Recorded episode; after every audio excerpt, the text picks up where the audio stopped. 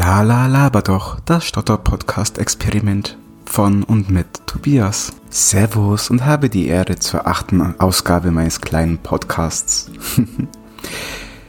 es ist eine Weile her, seitdem ich mal wieder was eingesprochen habe, aber ja, nun bin ich wieder hier. ich möchte heute ein bisschen was über mein derzeitiges Lieblings-Community- bzw. Microsoft-Projekt sagen oder erzählen mich ein bisschen aufregen und doch ein bisschen Lob, äh, Lobpudeln, nicht wahr?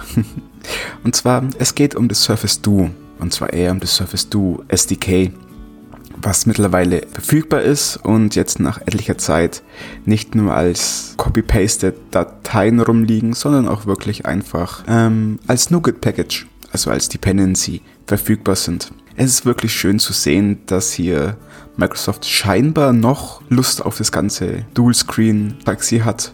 Auch wenn ich sagen muss, ich finde es ein bisschen sehr schade, dass die offizielle TechNet-Community, ach was für ein Wort, ähm, doch recht eingeschlafen ist. Wenn ihr selber mal dahin schaut, ich habe leider keine Show Notes, aber googelt einfach mal nach Microsoft TechNet Surface Duo SDK, dann werdet ihr es sicherlich finden in der Suchmaschine eurer Wahl, ähm, dass ich da so der Einzige bin. Meine Fragen werden zwar beantwortet, auch quasi eigentlich von den ganzen hochrangigen Produktmanagern und so weiter, aber bis auf meiner einer stellt ja niemand Fragen.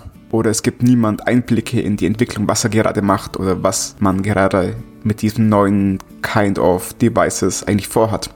Das finde ich jetzt auch ein bisschen echt schade, nicht wahr? Mal sehen, wie das sich bis zum Release noch entwickelt. Der Release soll ja eigentlich äh, vorverschoben werden ich hoffe einfach mal nicht, wenn ich ehrlich bin, denn es muss echt noch viel passieren, damit es mal ein rundes Produkt wird und hoffentlich auch mehr Entwickler auf die Sache anspringen. Es kann natürlich auch sein, da ja das Surface ja eigentlich mehr für Business gedacht ist, dass hier jetzt eher so die Inhouse-Entwickler an Apps schrauben, welche besonders an das Surface Duo angepasst sind. Aber ja, ihr wisst ja, ich bin ein Mensch der Community und es wäre einfach schön, wenn man hier eine lebhafte Gemeinschaft erzeugen könnte.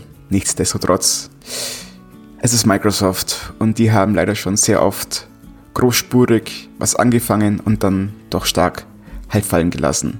Ich sag nur UWP, Windows Phone, Apps, PWAs, ich weiß auch nicht, was mit denen gerade ist und so weiter. Also, ja. Aber hey, warum sollte man denn immer so negativ sein, nicht wahr? Wer sich dafür interessiert, ich habe zwei kleine Apps bei mir auf GitHub. Einmal ist es äh, meine App äh, RTSD, das ist die Kurzform für Road to Surface Duo, was eigentlich so ein kleiner Community Reader und Videobetrachter ist, quasi für Dr. Windows, wo ich auch die etlichen Beiträge dafür geschrieben habe. Und eins, eine kleine Gamification, nennt sich Hinge It, was irgendwann einmal das Scharnier quasi zum kleinen Spaßbringer machen soll, indem man auf die Schnelle oder so schnell wie möglich einen gewissen Angle, also Scharnierungsgrad äh, erreichen muss. Geht einfach mal auf mein GitHub-Profil tscholze.github.io und dann könnt ihr euch das mal anschauen und so weiter. Denkt dran, ich bin kein Xamarin-Entwickler, also das ist keine äh, native Android-App, sondern über Xamarin Forms gelöst. Ähm, wenn ihr hier irgendwelche Hilfen oder sowas habt oder Tipps habt, lasst es mich wissen, macht ein Issue auf oder schreibt mich einfach beim Vögelchen an at, at turbonaut. Wir werden sehen, aber hey, es macht Spaß, mal was Neues zu machen, nicht wahr? So, ich wünsche euch hiermit noch dann ein schönes Wochenende, denn wir haben gerade Sonntag, als ich den Podcast aufnehme.